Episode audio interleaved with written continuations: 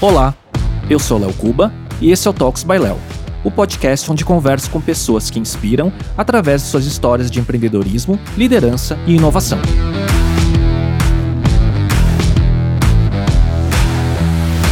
Neste episódio, eu conversei com Alan Panossian, cofundador e CEO do Delivery Direto, plataforma digital de delivery e gestão para restaurantes, oferecendo uma alternativa aos marketplaces. Em 2019, o Delivery Direto foi adquirido pela Localweb e completou um ciclo de nove anos entre sua fundação, funding, spin-off e exit. Ô Alan, você está de home office ou você está no escritório da empresa? Estamos de home office desde o dia, acho que foi 16 de março, né, que estourou o negócio. No dia 17 a gente falou para todo mundo, vai para casa, pega o computador. Até agora a gente não voltou. A gente deixou, e a empresa está funcionando bem, né? Então a gente deixou o pessoal de home office pelo menos até o final do ano. Mas já começou essa discussão de modelo híbrido, como que vai ser a partir do primeiro trimestre do ano que vem? Tem pessoas indo para o escritório? Como é que está esse, esse ritmo aí? Eu estou curioso, porque eu também estou passando por isso e começo a pensar nesse assunto. Eu acho que a pergunta que todo mundo queria saber há uns, pelo menos uns dois, três meses atrás, e aí, né? Quando voltar, volta ou não volta? Vai ter home office ou não vai? Porque tem parte boa, tem parte ruim. A gente já, já definiu que a gente volta a falar de retomada só no ano que vem, né? A partir do momento que a gente se sentir confortável, a gente começa a voltar para o escritório de forma híbrida, né? E o que, que é o uhum. sentir confortável? Depende. Tem gente que se sente confortável agora, tem gente que ainda prefere sair vacina, então a gente vai ser bem flexível com isso. E a gente vai voltar em esquema meio híbrido, né? Até porque a empresa cresceu bastante, acho que nem cabe ali todo mundo no escritório que a gente está agora. Então a gente deve ser um esquema híbrido por área, alguma coisa nessa linha. É, e cada, e cada cenário é diferente, né? Tem gente que mora com um grupo de risco, né? Ou pode morar com gente mais idosa, e acho que tem, tem que pensar em cada caso, né? Exatamente. Tem gente que mora com os pais, tem gente que pega muito transporte público para ir, aí você não pode chegar e dar a mesma regra para todo mundo, né? Tem gente que mora uhum. perto e tá beleza, tem gente que tem carro, tá beleza e não tá conseguindo trabalhar em casa, então a gente tá, tá bem flexível, porque a empresa tá funcionando super bem nesse esquema de home office.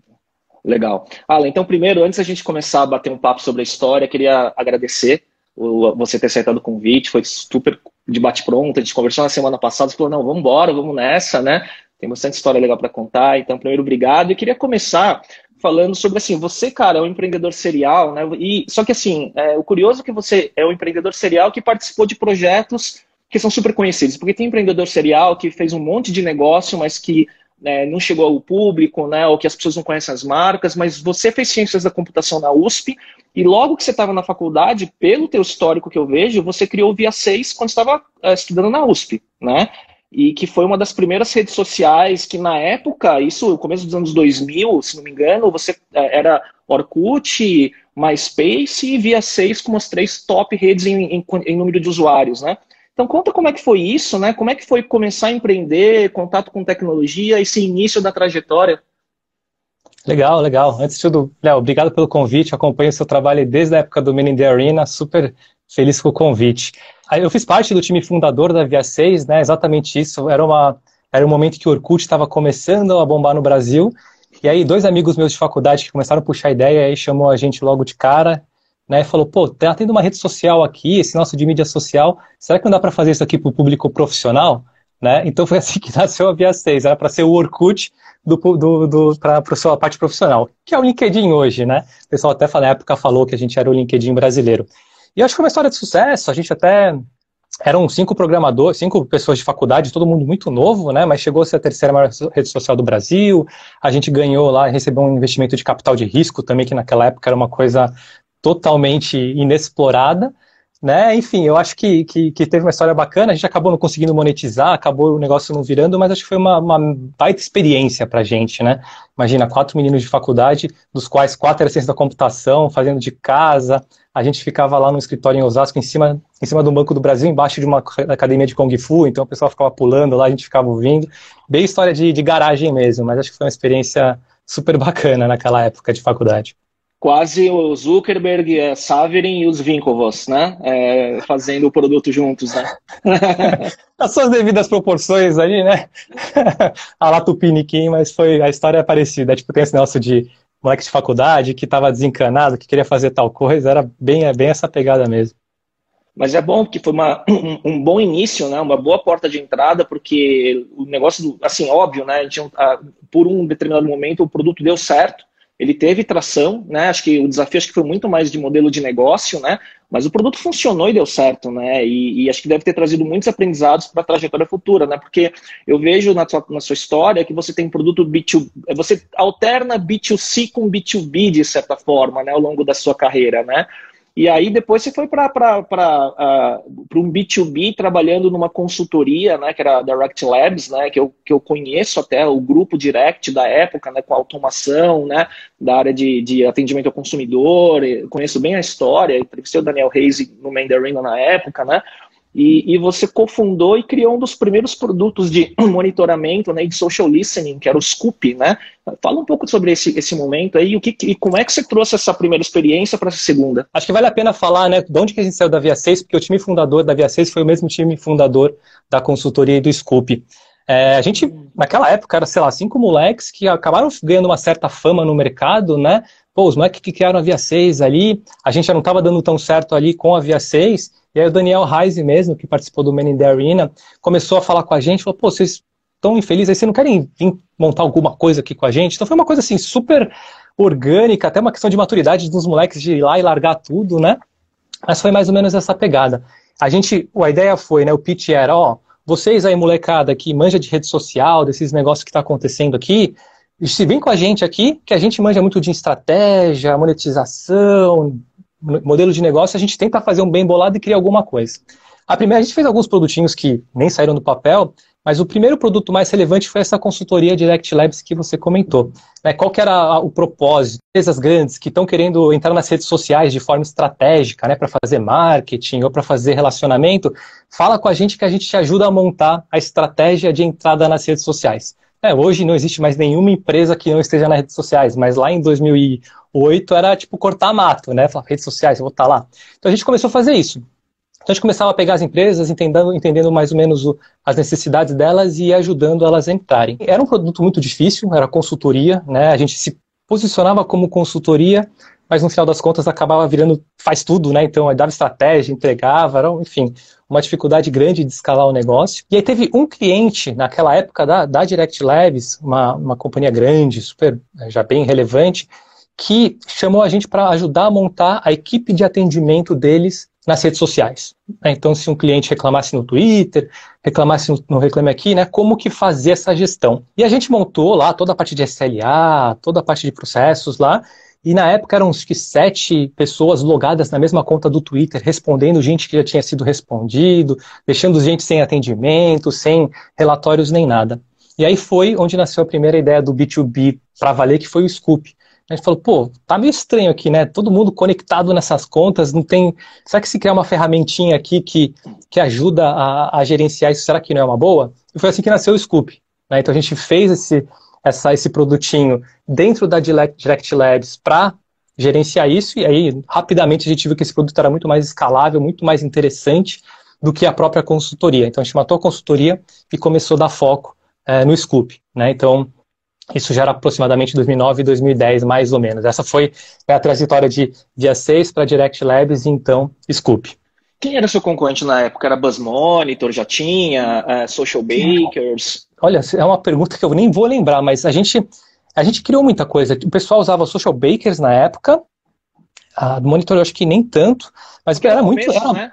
era, muito no começo, assim, tipo, é. era a época que. Era até engraçado, tipo, o Reclame Aqui estava começando a ganhar a ganhar, a ganhar é, relevância. Eu, inclusive, né, foi a época que, tipo, começou a ter os primeiros casos de gente que reclamava no, no Twitter, e aí ficava aquelas coisas de aqueles memes, memes, né, que hoje é memes, na época era, né, vai reclamar muito no Twitter, esse tipo de coisa. Foi meio que nessa, foi cortar mato, assim, o Twitter era pequeno ainda, estava muito restrito a heavy user, né, então o Facebook ainda estava começando a nascer no, no Brasil, então era muito, muito cortar mata. Era entrar no search do Twitter, ficar buscando a tua marca e ficava lá dando F5. Era uma coisa de outro mundo, não fazia sentido nenhum para os mundos atuais, né?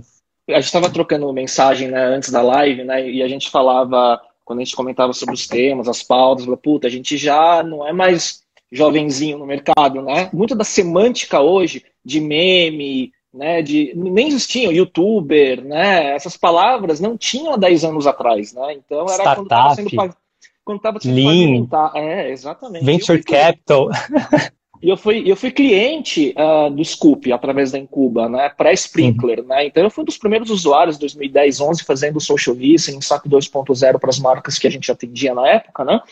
E era, e era bem, bem, bem legal, ferramenta muito boa, e, e, e eu não, mas eu não sabia, cara, é, da, da história do time fundador e como que foi esse processo todo, mas bem, bem interessante. E como que foi a transição depois saindo, né? Então, quer dizer, você veio de Via 6, uma rede social que vocês criaram, depois o Scoop, né, que era uma empresa de serviços que virou um produto B2B, um SaaS, né? E aí, como que foi a transição para voltar para um B2C com o que canto que veio adiante, né? Legal, ótima pergunta. É, o Scoop estava de vento em polpa, né, quando eu saí, mas aí foi uma questão muito mais profissional e pessoal minha naquele momento, enfim, acho que até foi, foi um momento muito difícil na minha vida. Hoje é fácil dizer, né? Tive vários momentos difíceis na vida profissional, mas naquela época, eu com, sei lá, 25 anos, 26 anos, eu estava num, num nível de tanto imaturidade como de estresse que eu fui parar no hospital com crise de pressão alta nessa época. Aí eu falei, cara, alguma coisa burnout total com 20 e poucos anos. Eu falei, tá, alguma coisa está muito errada nisso que eu estou fazendo aqui, né? E aí o Bruno, que é o meu melhor amigo de faculdade, que inclusive falou no Menendez Arena, ele também já estava empreendendo na época e a gente sempre falava de coisas, né? E aí ele sempre falando, e aí, Elan, vamos fazer alguma coisa junto? O que, que você está pensando, né? Você puta, tá, tá infeliz, não tá, tá dando certo, mas, pô, vamos tentar. Ele sempre ficava lá me pingando, dando uns poucos para tentar fazer alguma coisa. E foi meio que nesse momento de falar, cara, o que, que eu estou fazendo da minha vida? Que aí o Bruno me provocou e falou, meu, né, vamos, vamos fazer esse, né, vamos fazer uma coisa junto? É, e aí a história começa a se juntar, né, para formar o Que Canto, porque até então eu estava ajudando ele e o Fernando, que era outro fundador do, do que foi outro fundador do Que Canto, aí na parte de tipo, cara, quais são os primeiros passos para você montar uma rede social? Porque eu tinha uma, uma, né, uma experiência prévia lá e eu comecei a ajudar. Aí chegou um momento e falou, cara, você não quer vir fazer isso com a gente? Aí eu falei, quer saber? Vou. Meu, larguei tudo. Tava, a Scoop estava começando a bombar, isso era 2010. Mas eu falei, gente, vou. Aí eu vendi minha participação lá no Scoop por um valor bem, bem, bem simbólico mesmo. E fui fundar o Que Canto junto com o, o Fernando e o Bruno. Né? Então, as, as, coisas, nada foi muito planejado. Até, eu nem falei, mas o meu sonho quando eu entrei na faculdade lá de ciência da computação era ir, eu passava na Berrine, vi o prédio da Microsoft, falava, ah, vou trabalhar aqui, esses prédios lindões, é. né? E aí o pessoal começou a chamar, e fui indo, assim, nada foi muito planejado, né? Foi, foi caminhando, aí tive o burnout, eu falei, ah, putz, Bruno, meu melhor amigo tá me chamando aqui, vou. As coisas foram caminhando assim, né? Então a, a transição de Scoop para que canto foi essa, um burnout, um momento falei, cara, não tá fazendo sentido, um, um assédio ali do meu melhor amigo, falou, vamos fazer alguma coisa junto, falei, cara, vou, né? Então, não muito pensado, mas foi mais ou menos assim. Não, mas eu acho que tem muito, muitas histórias de sucesso, talvez a maioria são por serendipidade, né? E não por planejar, né? E aí eu brinco, assim, eu já brinquei com pessoas assim, puta, o que canta é uma história de três co-founders com DNA japa, né? O uhum. Bruno Yoshimura, Fernando Okumura e você, né? Que acho que você deve ser mestiço, provavelmente, né? Pelo seu eu sou Alan né? Panucian é, Kajimoto. É, é um japonês paraguaio ali. É, exato. E daí, como é que foi isso, né? Porque uh, você, okay, e aí tem a questão do timing, né? Eu lembro uh, o mercado de 2010, mais ou menos, né? Uh, em diante, era o momento de começar a formar o ecossistema né, desse empreendedorismo, startups 2.0, né? Que os fundos começaram a atuar de forma mais presente no Brasil, os fundos de fora, inclusive. E foi esse o timing, né? Que vocês pegaram, né? E acho que vinha dessa experiência de vocês, né? Você também já, já era um empreendedor serial, né? E aí vocês começaram o Que Canta e, assim, uma coisa que na época foi para mim, que, que eu conheci o Que Canta, o Bruno e tudo mais, que vocês atraíram simplesmente a Axel, né, para fazer o seu Series A, né, que era um dos primeiros investidores do Facebook, né. Então conta como é que foi esse início e como que o raio caiu no lugar para uhum. acontecer tudo isso, né. É, foi, foi 2010 que, que começou a ficar na moda esse negócio de startup, né? A gente já falou, pô, a gente está fundando uma startup.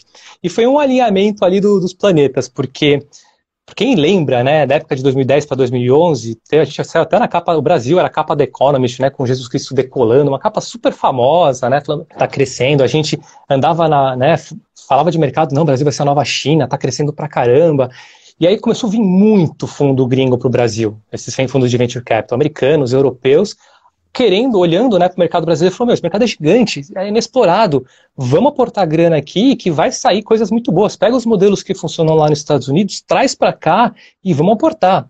Então foi a época que começou o TP Urbano, Groupon, um monte de copycats, foi onde nasceu aí que canta um monte de produtinhos levantando cheque desses venture capitals, né, tipo a própria Excel e a Kazek, que foram os nossos investidores é, do Série A, fazendo o cheque, falou, meu, tô apostando em você, porque vocês são né, um time bacana, que tem um track record, ali tem um produtinho que tá bacana, vamos aportar, vamos fazer crescer. E a gente meio que levantou é, nosso, o nosso, a nossa Série A nessa maneira. A gente tinha feito uma rodada anjo, né, pouco tempo antes, coisa de meses, que a gente nem chegou a usar o dinheiro da rodada anjo, porque logo a gente começou, a gente se conectou com os fundos americanos que fizeram essa, esse aporte, né? Inclusive quem fez a ponte com o Axel foi é, o nosso investidor anjo. Então essas coisas são, são sempre boas de você Sim. manter um bom relacionamento. E aí foi, até acho que eu vou até puxar um pouquinho mais essa, essa história do, do, do funding e desse momento, porque foi muito maluco. Então a gente pegou 2011 com essa grana do Series A, como todas as startups naquela época, a gente queimou dinheiro pra caramba. Queimamos. Então a gente chegou a ter. A gente tinha nosso, nosso time de community managers, né, que faziam os eventos nas cidades. Então, uma inauguração de um restaurante, de um bar, a gente levava os quecanteiros para lá, os que mais eram ativos na comunidade, com a premiação pela colaboração que eles faziam no guia. A gente fez isso, em, a gente tinha gente em 25 cidades da América Latina. Né, São Mas Paulo, Florianópolis. Fala a premissa do produto. Qual era o, qual era o, né, o modelo de negócio? O que, que o produto fazia para quem não lembra ou para quem não chegou a conhecer o Quecanto, né? Claro. O Quecanto, é, ele sempre se posicionou como um guia de, de serviços locais, restaurantes, bares e baladas, gerenciado e construído pelos próprios usuários. Né? Então, os usuários iam lá, cadastrar. O modelo era parecido. Super parecido. Né? E a estratégia desenhada naquele momento era: vamos crescer muito a nossa audiência, ter milhares e milhares de pessoas escrevendo e acessando o que canto mensalmente, e a gente come começa a monetizar nessa base, né, vendendo leads ou vendendo vendas ali para o restaurante. Então, essa era a tese, né, a gente ganhar muita relevância e começar a monetizar. Então, toda essa estratégia de community manager, de fazer várias cidades, Buenos Aires, Santiago do Chile, era para isso, para ter uma comunidade gigantesca de pessoas gerando conteúdo para o que canto. E eu acho que foi bem sucedido. Né? A gente saiu, a gente tinha na época lá 7 milhões de visitantes únicos todo mês. Saía capa, a gente foi o primeiro aplicativo uh, brasileiro a ser destaque na Google Play e na Apple Store, ganhou prêmio de melhor aplicativo, saiu capa de revista, to todas essas métricas de vaidade a gente vivenciou. Nossa, total, assim, total. Eu tô feliz. Ah, a gente foi na rua, ah, sou que respondeu que canto, pô, que canto, caramba. Então era uma loucura. Porém, né, acho que eu vou, vou até avançar um pouquinho, Cuba, não sei se você, se você vai querer perguntar isso, mas a gente também quebrou muito a cara com essa inflada que a gente deu. Porque é, eu não sei se você... os aprendizados, né? É, então. pois é. é. Tava tudo lindo, maravilhoso, cresce, queima dinheiro e vai que vai, né? Mas para quem lembra também, chegou 2013, né? 2013 foi aquela mesma capa da Economist que estava decolando, já mostrou que o Sedentor caindo. O Brasil, que era né, a nova China, putz, não se provou não ser, começa a se falar de crise econômica, de recessão, de crise política. Aí os, vem um monte de startup que colocou, levantou muito dinheiro, não conseguindo monetizar. Aí os fundos começam a olhar e falar, hum, Follow acho começando que... a, a, né, a ficar pra, a não acontecer, né? Não acontecer, né? Então começou a ficar negócio... E a gente estava naquela, naquela onda de sair queimando dinheiro, né? E aí, bom, tava acabando o dinheiro, a gente olhando no mercado, falou, não, mas tá tudo certo, vamos continuar aqui, né? Porque o nosso produto é bom. E aí a gente falando, agora está acabando, a gente precisa fazer uma nova rodada, né? O nosso, o nosso Série B. E para fazer esse Série B, que é quase que a gente não consegue, né? Porque o mercado virou demais. Então a gente ia, falava com os fundos, e a gente falou com muito fundo, todos eles olhavam e falavam, pô, legal pra caramba o produto, a comunidade, o engajamento, os seus níveis de retenção são fantásticos, o produto aqui é muito, muito legal, o time que vocês montaram, mas como que você está ganhando dinheiro agora? A gente não, a gente ainda está crescendo aqui, a gente pensa em monetização depois, né? Só que o mundo Aí, mudou, né? E o mercado só que o mundo mudou. E os fundos querem ver outra coisa já, né? Exatamente, exatamente. Até então estava tudo certo, porque era o, acordado, né? Era o que estava combinado. Mas na hora que o cara vai, né, você vai fazer uma nova rodada, você tem um outro cenário. E aí foi muito, foi, acho que foi, né, tinha tido burnout naquela, acho que foi a segunda, a primeira a parte mais difícil da minha vida profissional, porque a gente já estava inflado e a gente não estava conseguindo levantar dinheiro, né? Foi aí que a gente conseguiu, não, uma Série B nos 45 do segundo tempo, com a corda super no pescoço, mas conseguimos, com a promessa de falar agora, a gente vai pegar tudo isso que a gente construiu e transformar isso aqui num business que, bom, que gera receita e tudo mais. Só que essa promessa e esse posicionamento, ele vinha também com uma reestruturação muito forte na empresa. Porque a empresa inteira foi construída em cima de premissas de aumento de usuários e não em gerar receita. Sim, Sim, sim. Então foi, foi uma época que, assim, aí aconteceu muito recentemente por causa da pandemia, mas para mim aconteceu lá em 2013 para 2014, que foi quando a gente olhou e falou, ó, erramos como fundadores, e a gente vai ter que fazer uma mudança muito forte na companhia que envolve um desligamento em massa, né? E foi muito difícil. Eu lembro que foi no final do ano que a gente olhou um para a cara do outro e falou, gente, a gente vai ter que mudar isso daqui, porque senão a companhia fecha, né? E puta, assim, foi o momento mais difícil de você chegar para frente de todo mundo e falar, gente, a gente errou, a gente vai fazer de tudo para conseguir, é, porque não é culpa de vocês, de jeito nenhum, é culpa de estratégia, mudança das nossas das coisas, a gente vai ter que é, fazer uma virar a empresa de cabeça para baixo, isso significa, no final do dia, era desligar 60% do quadro de funcionários que a gente tinha. Né? Então a gente ficou quase um mês e meio desenhando essa, essa comunicação, até que a gente fez. E assim, foi, puta, foi no final das contas, né, às vezes a gente fala com as pessoas que a gente desligou, ok, todo mundo entendeu, mas muito difícil, muito difícil. Para os founders, porque ele, ele mexe com a. Eu não vou falar a palavra ego, porque não é ego, né, mas é com uma confiança que você tem muito forte de que o seu plano vai dar certo, né, e eu falo isso porque eu já passei por isso em negócios que eu tive, né, em menor escala do que vocês, óbvio, mas e é difícil, né, e, e esse momento, é, gerar esse alinhamento entre os sócios para tomar essa decisão juntos e bancar, ele é, é, um grande desafio, né? É muito difícil, é muito difícil. E, e no final das contas é, é erro da gente, porque todo mundo, quando você está em startup, você vende o sonho, né? As pessoas estão lá porque acreditam, gostaram de você, gostam do produto, gostam do propósito e estão lá dedicando a vida dela, porque se elas quisessem ganhar mais dinheiro, ela não ia para uma startupzinha que estava começando, ia para empresas super estabelecidas, né? E aí não tem como você. Para o Google, né? Exato. E não tem como você não comprar, tipo, cara, que você influencia a vida das pessoas. O desligamento é muito doído. Foi uma época super difícil, mas, né, passou. Vencemos. Tem, tem um carimbo lá de falar, meu, você já errou muito da tua vida. Não erra mais. Hoje, seja um pouco mais consciente. Hoje, hoje é uma é casca no couro, né, para que te prepara para outros momentos, né? Uhum. E como é que surgiu, Alan, como é que surgiu a, a, a, ideia do delivery direto? Porque ele nasceu dentro do Que Canto, como é que foi isso, né? E como é que foi uh, crescer, spin-offar esse, esse processo todo? Legal. A história vai muito, ela vai se complementando, né? Nesse momento que a gente fez o, o Series B e fez toda essa mudança de, de, de estrutura da empresa, a gente falou, agora a gente tem um asset muito legal, né, que é um guia com milhares de opiniões, milhares de estabelecimentos, milhares de usuários, vamos monetizar esse negócio. E a gente ficou, Léo, dois anos lançando produtos dentro do que canto para tentar monetizar. E, cara, o que você pensar, a gente fez. Então, vender presença na web, campanha de push, campanha geolocalizada, vender mídia, vender por telefone, vender self-service, vender na rua, vender caro, vender barato. Cara, a gente testou tudo. Tudo gerava uma certa receita, mas nada que justificasse. Pô, a gente já estava no nosso sexto, sétimo ano de empreender, de companhia, com Series B. Então, nada que gerasse uma receita relevante o suficiente para justificar tudo, toda essa aposta dos investidores, né?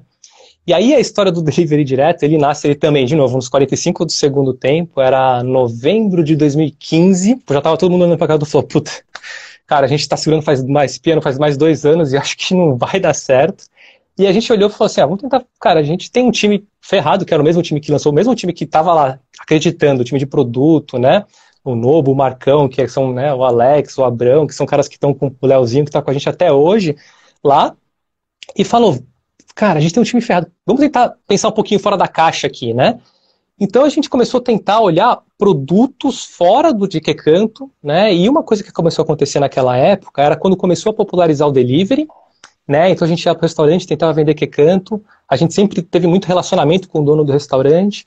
Aí o cara falava, ah, não quero que canto. Falei, então tá bom, então me fala o que, que tá ruim aí.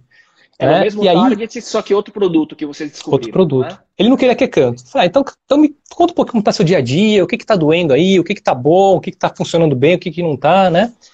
Ele sempre fazia isso. E aí, uma das reclamações, né, indagações que eles começavam a falar pra gente é, pô, legal, Alan, tô fazendo delivery aqui nos marketplaces, né, fazia antes por telefone, agora tô fazendo via app, tô vendendo mais, mas tem uma coisa muito estranha acontecendo. 70% dos meus clientes que estão vindo do marketplace são clientes que estão pedindo pela quinta vez, décima vez. É meu cliente que antigamente pedia por telefone e agora está pedindo pelo aplicativo porque é mais fácil. Só que, Alan, eu estou pagando de 2% a 30% de comissão aqui, ou seja, estou vendendo mais, mas estou perdendo dinheiro, né? Cara, Tinha casos esse, lá... essa história, só desculpa cortar, foi a história, porque assim, ah, em Cuba, minha agência, a gente sempre trabalhou muito com o mercado de alimentação e com algumas redes, algumas redes famosas, inclusive. Então, lá por volta de 2014, 15, 16, quando a iFood começou a pegar tração, um dos meus principais clientes da época, ele começou a falar, cara, o meu delivery proprietário, inclusive que nós criamos o ecossistema digital do delivery na, daquela época, pré-marketplaces, o, o, o, os usuários começaram a migrar para o marketplace, gerar frequência lá, como você falou, feita, né? Então, e aí a gente não conseguia reverter. A gente não conseguia migrar do marketplace para outro canal mais. Né? E isso Exato. é um grande desafio. Né? Virou um, putz, um mega desafio. E, né, e teve casos também de clientes saindo do marketplace e perdendo 60% dos pedidos de delivery, né, porque o cliente entrava lá, não achava e ia para o próximo. Ele falou, ó, temos um time, será que fazer um aplicativo próprio de delivery, aplicativo do restaurante, funciona? Ele falou, meu, a gente está testando tanta coisa. Aí o pessoal fala, vai ter mais um aplicativo no celular? Ele falou, meu, a gente está tá dois anos testando, é mais um teste que a gente vai fazer. E a gente fez, dois meses, a gente foi em fevereiro de 2016, a gente lançou um protótipo, bem protótipo mesmo, e a gente foi para a rua vender, com esse pitch de, de, de, de, vendas aqui, né? E assim, de tudo que a gente tinha testado naqueles últimos dois anos, era de longe o que tinha, o que já, você via brilhar o olho do dono do restaurante. E a gente falou, tá, então acho que, acho que tem alguma coisa. Isso era fevereiro de 2016. Então a gente começou a correr para terminar o produto do, do delivery direto, né? Porque tava lá, a gente, aí a gente começou a criar as ferramentas, né? Tipo, modelo de negócio, pegava o time de vendas de que canto, começou a jogar para delivery direto, começou a tirar o time, o time de desenvolvimento para terminar o produto, começou a entender como fazer a migração né, dos, dos usuários do marketplace para a plataforma própria, qual que era o chamariz, o que era o diferencial. Então a gente começou a correr ao longo de 2016 para responder essas perguntas, né? E deu certo, né? Então hoje o delivery direto, você já até fez um spoilerzinho ali, foi comprada tal, foi o business que no final das contas surgiu ali no 45 do segundo tempo e é o business que cresceu hoje, que é super relevante, que sobreviveu, que foi comprado, que cresceu pra caramba, que putz, explodiu aqui na pandemia, enfim. Mas nasceu de um, de, dessa interação ali, tentando vender que canto e vamos lá, vamos lá, vamos tentar mais um pouco, mais resiliente, né? Eu até brinco que, tipo, o brasileiro é tão, a gente é tão apegado que se fosse um americano lá, no primeiro mês já teria desistido e falou, cara, mata isso daqui, vamos para a próxima, né? A gente lá, não, tem time, tem, vamos fazer, vamos mais um pouco, tenta mais um pouco. No final das contas, eu acho que deu certo.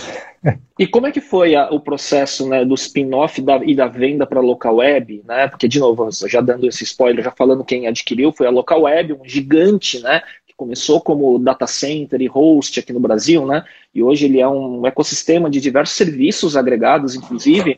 Como é que uhum. foi? É, foi rápido esse processo de, da aproximação deles, negociação?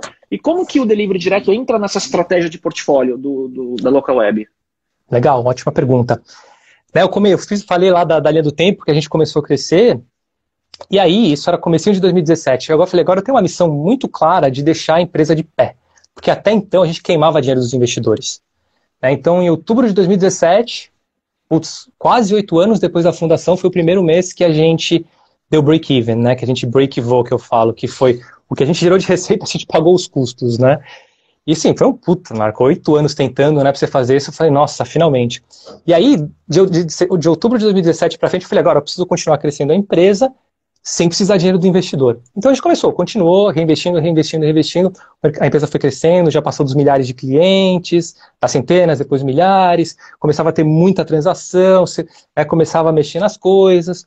E aí, a gente está em 2020, comecinho de 2019, a empresa estava com uma atração muito legal, né, a gente olhou, eu já estava sozinho na companhia, o Bruno e o Fernando já tinham saído da, do, do, dia a dia da, da operação, eu estava carregando o piano sozinho e falei, cara, eu acho que está numa, tá num bom, a empresa está crescendo, é, eu estou cansado de, de, carregar esse piano sozinho, né, eu acho que está tá na hora, eu estava com essa vontade de completar a jornada de alguma maneira, eu falei, ó, eu acho que eu vou começar voltar a falar com o mercado para ver o que, que acontece. Porque eu nunca eu não sou cara de banco, né? Eu não sei fazer meneio, não sou.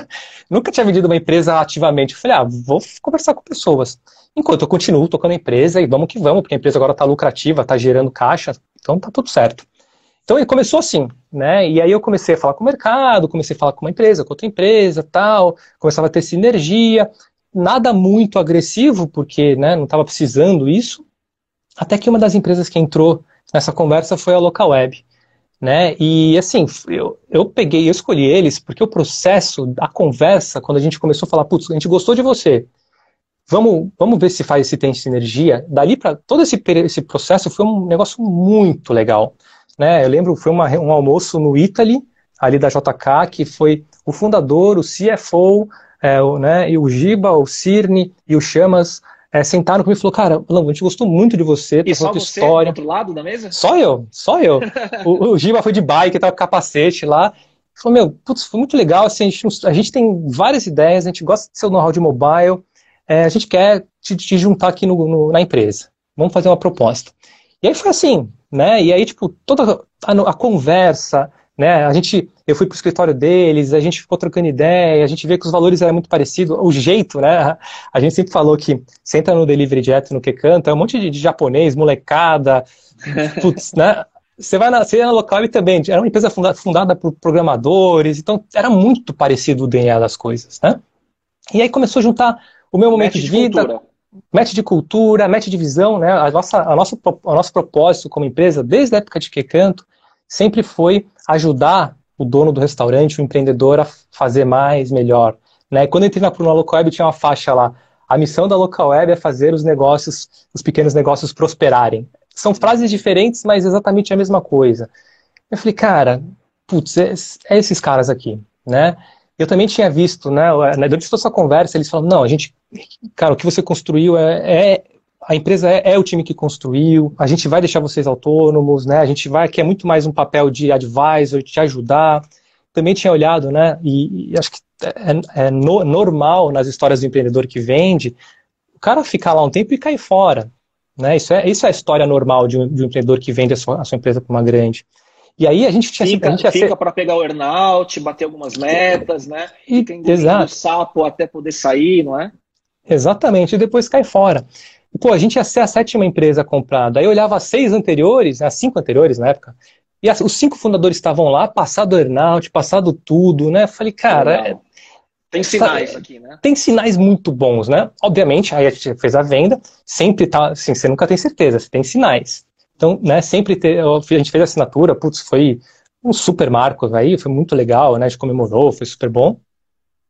Mas hoje, um ano e dois meses depois, eu estou mais feliz ainda, porque toda aquelas, aquela preocupação que eu tinha como empreendedor de, pô, será que vai ser legal trabalhar com essa galera? Né? Como que vai ser o dia a dia com esse pessoal? Meu, tá melhor, porque eles estão me apoiando. Acho que teve uma coisa que foi fantástica, assim, eu agradeci muito o pessoal lá. Em fevereiro desse ano, a Locob fez IPO, né? Sim. O sonho de todo empreendedor, pô, é, é ir lá na B3, olhar, né? Os caras me chamaram para participar do IPO, cara, de ir lá na B3, tocar o sino com o pessoal. Eu falei, cara, o que, eu tô fazendo aqui? Eu tô aqui faz quatro meses.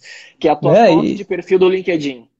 Exatamente. tipo, eu lá na B3, eu falei, meu, faz quatro meses que eu tô com as pessoas, os caras já me chamaram pro evento da, da história da companhia, cara. Super restrito. Então, assim, tem sido muito legal trabalhar com o pessoal, né? E tô super feliz, assim, de verdade. Acho que foi a melhor escolha que a gente poderia ter feito como time, como empresa, né? É, enfim, tá, tem sido muito bacana trabalhar com o pessoal.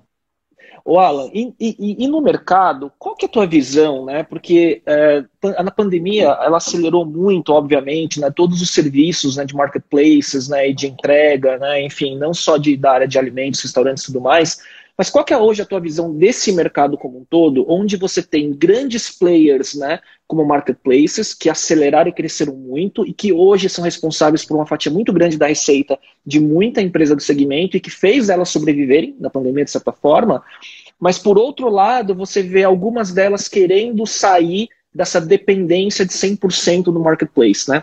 Como que você vê? Você acha que o, modelo ideal é um modelo híbrido, que você não pode negar um lado, mas você monta um, uma estratégia de canais, né, um omnichannel da vida, né, pro segmento, né, de se eu sou um dono de restaurante ou de uma rede, né? Como que você vê essa a, a melhor estratégia para o pessoal do mercado? Nada melhor do que conversar com um estrategista, né? exatamente isso, Léo. Uhum. É, quando acontece, né, no nosso processo de venda, o restaurante chega, pô, vou contratar delivery direto, vou cancelar meu marketplace. A gente fala, de jeito nenhum você pode fazer isso. É, é. O marketplace é, tua, é, o teu canal de aquisição, é a tua vitrine. Você tem que estar tá no marketplace. Né? O marketplace é excelente, a gente não briga, a gente gosta deles, eles são muito bons. O que você não pode, aí falando de empreendedor para empreendedor, é que seu canal de venda seja só o marketplace, porque aí você, o cliente não é teu, o cliente é do marketplace. E isso é para restaurante, isso é para qualquer tipo de negócio. O dono, o, o, empreendedor, ele tem que ser dono do cliente dele, né? Ele tem que ter o um relacionamento, ele tem que ser dono desse relacionamento. É, e o marketplace é isso, é um canal de venda, de aquisição, e aí uma vez que o cliente consome no teu restaurante, você tem que fazer toda a estratégia para trazer ele para o teu canal próprio. E aí são eles, né? Fidelização, programa de fidelidade, comunicação, CRM, promoção, aí preços que são diferentes, né? Porque os restaurantes acabam colocando preço mais caro no marketplace. Tem que gerar benefício para o seu cliente optar para usar o teu canal próprio. Então essa é a estratégia e é assim que tem funcionado. Hoje está muito mais claro para os restaurantes que tem que ser é, esse o modelinho, né? E tem funcionado, né? Hoje o delivery, a gente tem, você falou de mudança de hábito, sobrevivência. Quando estourou a pandemia, eu não, eu devia ter pegado esse número para te passar, mas saiu estatísticas assim da, da, do percentual de restaurantes que fecharam com a pandemia é algo bizarro. E a gente começou a comparar com os clientes que estavam no delivery direto. A taxa de churn por falência eh, não mudou nada, era 2% da nossa, 1,5% da nossa base. Ou seja, você, olhava que o delivery ele acabou virando uma questão de sobrevivência e ter delivery direto, ter sua estratégia é, de delivery, era, virou tipo o novo hábito dos, dos, consumidores. Os nossos dados de GMV, que é o quanto que é transacionado na plataforma mensalmente, explodiram. Né? Eu brinco que a minha mãe, é, adoro ela, ela sabe que o filho trabalha com delivery, mas ela não pedia delivery nos, meus, nos nossos clientes com aplicativo, ela pedia por telefone. Com pandemia, agora é só delivery, porque eles estão super regradinhos ali no, ali no isolamento, é delivery toda semana, e não só de comida, mas de farmácia, de supermercado, de tudo. Então, é, eu vejo assim, após pandemia aí vai ser uma, vai ser um, o hábito novo está tá feito, né? Eu acho que dificilmente volta para o que tá, estava antes, vai ficar um pouco nessa tendência do que está agora, e a gente está, felizmente, a gente conseguiu surfar, surfar um pouco dessa onda. Que legal. E aí, não, acho que a gente não precisa entrar em detalhe, até porque, cara, o tempo está passando tão rápido, né? E a live Caramba, só uma hora, e a gente tem um, alguns temas para falar, mas eu imagino que parte do processo de aquisição de clientes para a tua plataforma seja educação, né? Para falar que não é uma coisa ou outra, né? Uma coisa complementa a outra e mostrar como é que o empreendedor, o dono do estabelecimento ou da rede, pode se beneficiar de ter os dois canais, né? Exatamente. O mercado mudou muito, tá? É, quando a gente lançou, a gente era muito outbound, a gente tinha que ligar tele, restaurante por restaurante, explicar o benefício de ter aplicativo próprio. Hoje inverteu, hoje a gente 100% inbound, que o cara já busca a gente, obviamente a gente tem que vender da melhor maneira possível. Então a gente tem um time de Customer Success que ajuda, treina, fala as estratégias e aí vai indo, né? Mas o mercado está bem mais maduro nesses, e é pouco tempo, é quatro anos, os donos de restaurante já estão mais cientes disso também. É, só fazendo uma piada, mas em uma brincadeira, assim, para você que tinha 200 testes de produtos no que canto, com dificuldade de vender para o mesmo target, você, como a questão de é, resolver a dor de verdade né, do, do, seu cliente, ele muda totalmente o jogo, né? E o contexto uhum. do mercado acelera, não é? Exato, exato. A gente vinha uma curva de crescimento super legal. Meus business plans, assim, tipo, nunca, nunca na, na época, na vida, ia imaginar que ia ser três, quatro vezes mais fechamentos por mês, assim, não existe isso na realidade, né? E são essa, essas cifras que a gente está vivenciando agora. Muito legal. Uh, Alan, e, e, você atua muito também como investidor e como advisor, né? Então, até está no seu LinkedIn, você fala abertamente, está no seu perfil que tem, sei lá, várias uh, investidas, ou que, que você investiu, ou que você é advisor, ou membro do conselho. Como que funciona? Como que você divide o seu tempo né, para conseguir ajudar, porque eu imagino que não é uma questão só de investimento financeiro, e sim como smart money, né? De como que você traz sua expertise aí de, de como empreendedor serial para elas, né? E como que você escolhe uh, uma empresa, qual a sua tese como investidor anjo para escolher uma empresa? Legal, ótima pergunta. Nada muito estruturado, tá, Léo? Eu comecei a ajudar os empreendedores, porque como eu acabei vivenciando muita coisa, né? Os seus erros e acertos ajudam outras pessoas. Eu tive dois mentores muito bons na minha vida, tá? É, o Gustavo Zaintic, que era do, da, do grupo Direct, né? É, eu tive, na verdade, três. O Gustavo, o Jason, que foi o meu único chefe na época que eu fiz estágio, e o Daniel Reise, que você conversou. Eles que me deram, né? Eles me ajudaram na época que eu estava molecão, pegando na mão e falando, vamos falar o que é estratégia tal. Eu sempre olhava para eles e falei, cara, eu quero ser que nesses caras aqui que separam parte do tempo deles para ajudar esse, essa molecada aqui que não manja de nada. Então eu comecei muito mais nessa linha, de começar a dar mentoria, a pessoa chamava, compartilhava, e aí as coisas começaram aí. Então, o cara, né, o empreendedor gostava de mim, tipo o Pedro da Estante Mágica, que é uma startup que eu ajudo há muito tempo. foi num Startup Weekend que eu conheci ele, e eu comecei a ajudar, e as coisas foram indo, a empresa cresceu pra caramba, ficou gigante, e falou, você não quer ser um advisor aqui e continuar me ajudando, eu gosto que agora com uma estrutura um pouco melhor? Então, a maioria das startups que eu acabei virando advisor foi porque eu conheci um fundador, comecei a ajudar, e aí as coisas foram virando. A parte de anjo eu comecei a entrar um pouco diferente, né? Mas falei, ah, deixa eu faço tickets pequenos, nada muito relevante, mas também para ter um pouquinho desse outro incentivo eu considero duas coisas totalmente diferentes, tá? Porque quando você, o que, eu busco quando eu investo anjo, aí é muito mais uma, uma startup que tem potencial né, de fazer um seed, um Series A, porque aí, aí é financeiro, né? Obviamente Sim. se ajuda, mas é financeiro. O advisor é muito mais, putz, deu um fit ali com um match com o, o fundador, com um modelo de negócio que é legal, putz, quero ajudar porque eu quero entender esse mercado.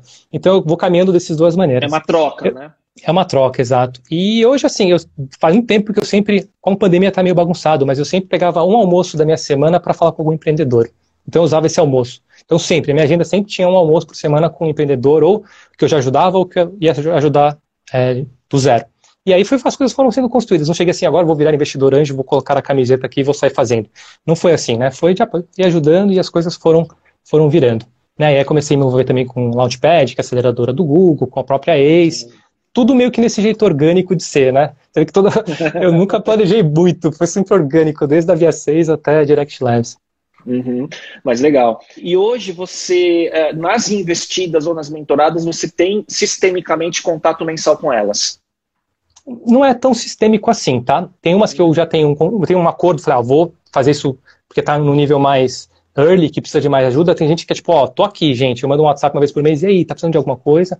nada muito estruturado, porque meu business não é ser investidor anjo, não é ser advisor, meu business é o delivery direto, né? Eu faço por prazer, né? Para mim, o, o, investimento anjo e o advisor virou uma consequência de algo que eu faço porque eu gosto, esse give back, né? Que é algo que sempre que eu tive muito com o Daniel Reis, com o Gustavo Zanti e com o Jason, que hoje eu comecei a fazer por porque eu achava legal, gostava, me fazia bem pessoalmente, e hoje começo a fazer de forma mais estruturada, né?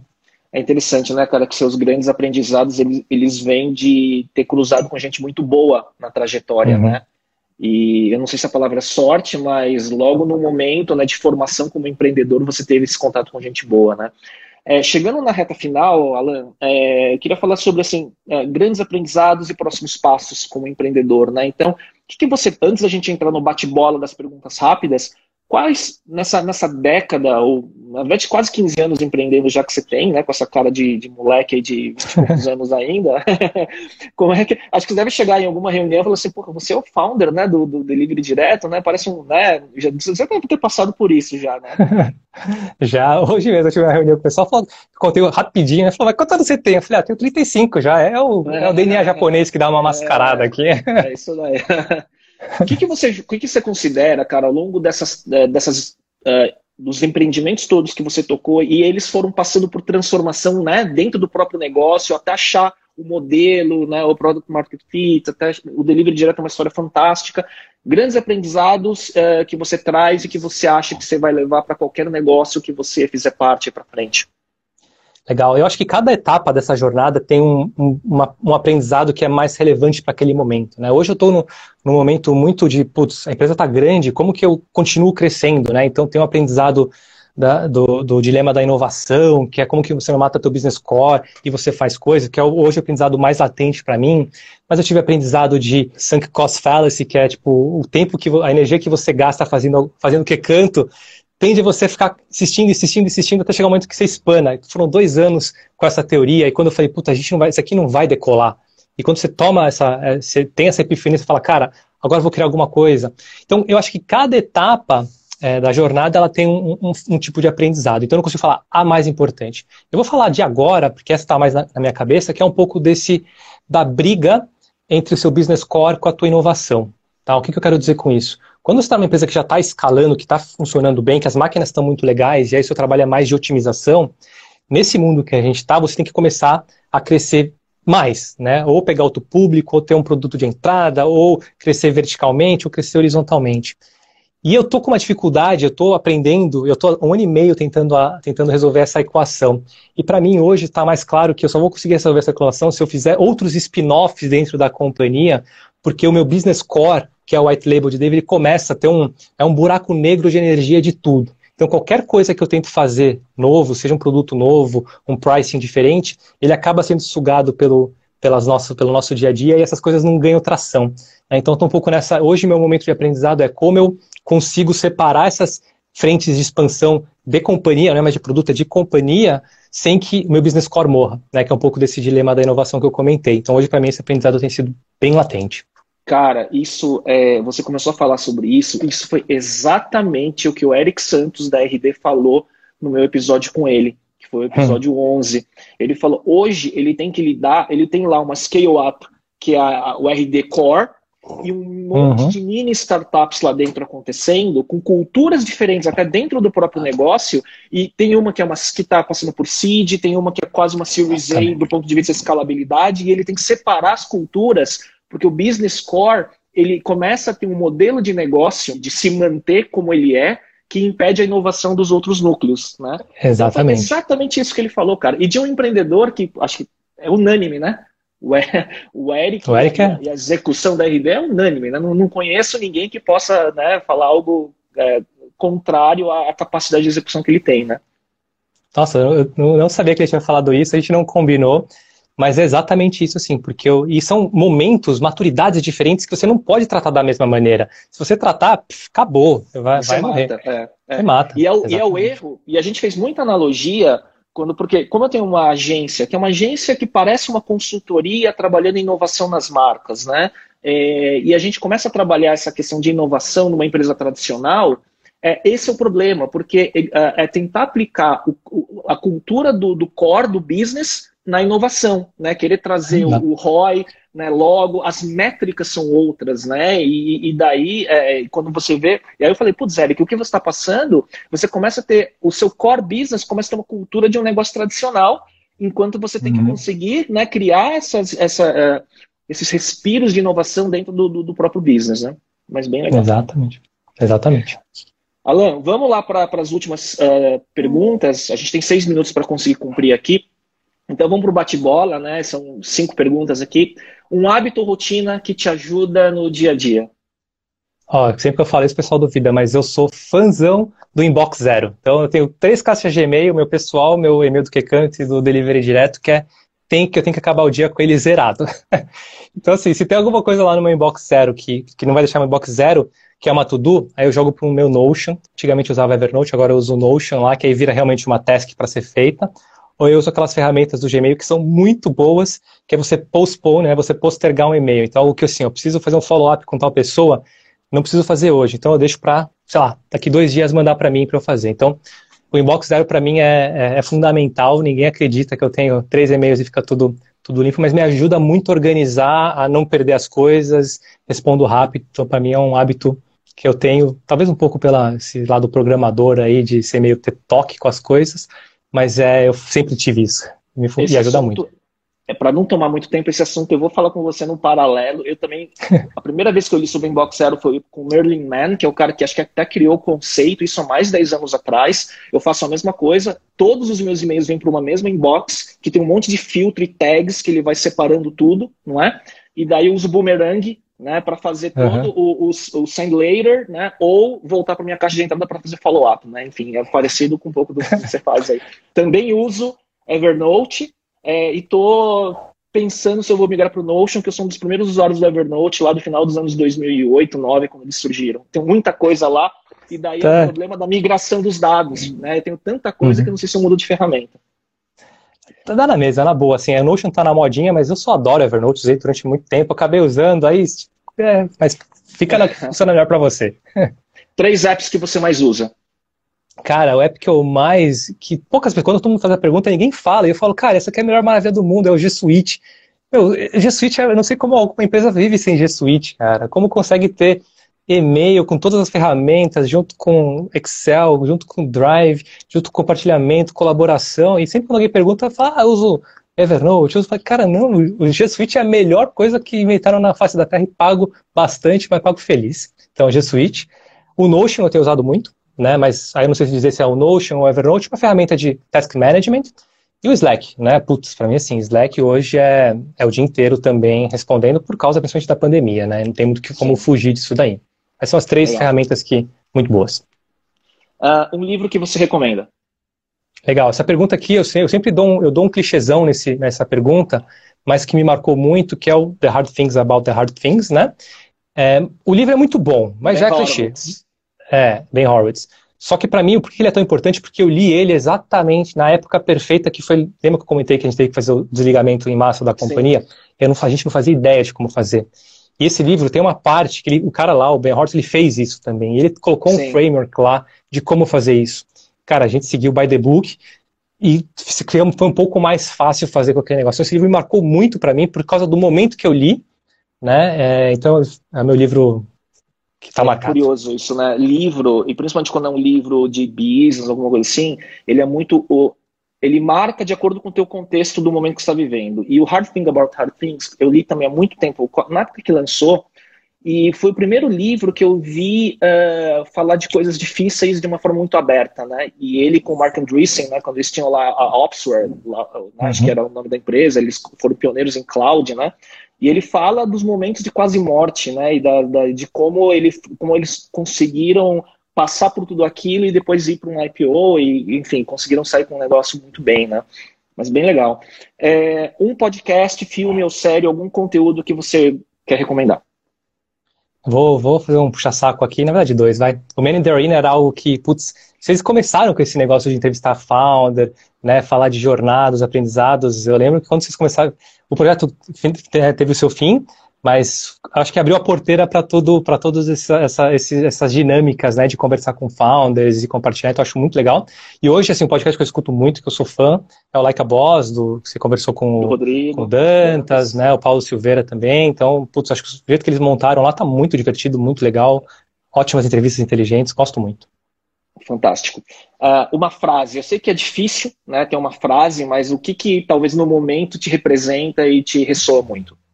Legal. Eu fiquei pensando nisso daqui, eu não tenho muita frase pronta ali, mas teve, tem um, um, um programa que eu ajudo bastante, eu gosto muito, deu para perceber que eu gosto muito de pessoas, né, lideranças e sistemas. Dentro da aceleradora do Google tem um programa chamado Leaders Lab, que eu toco junto com o Marcelo Furtado do Convênia.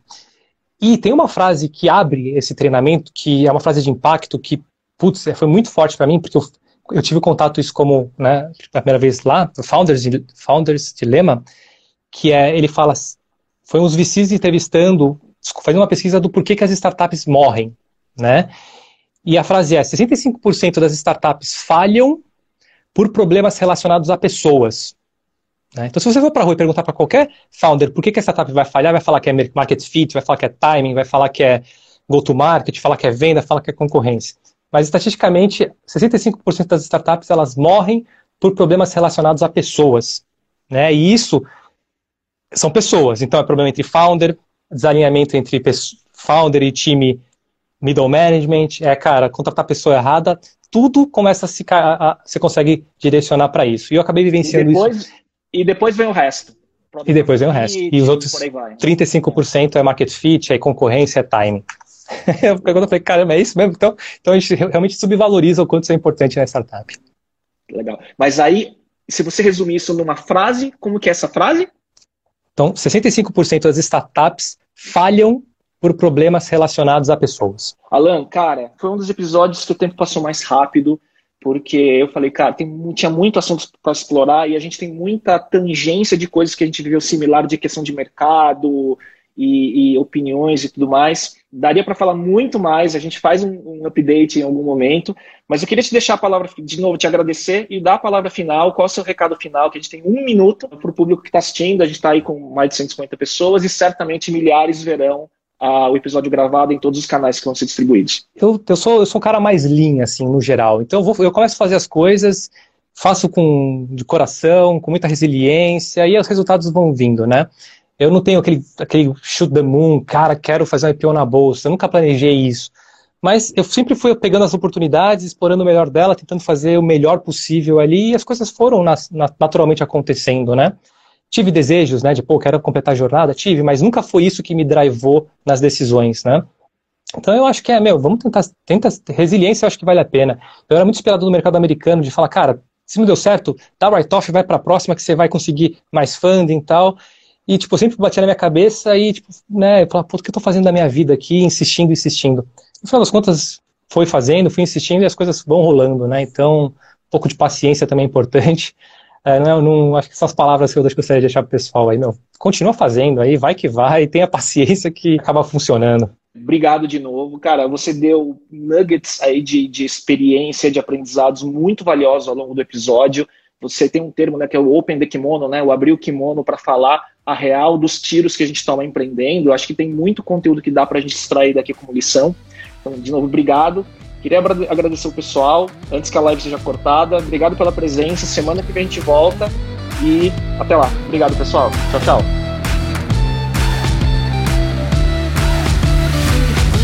E para você que chegou até aqui, gostaria de te convidar para acompanhar o canal do YouTube e o perfil no Instagram, onde você pode se atualizar sobre novidades sobre podcast e conteúdos derivados. Procure por Talks by Léo no YouTube e Digital by Léo no Instagram. Até lá!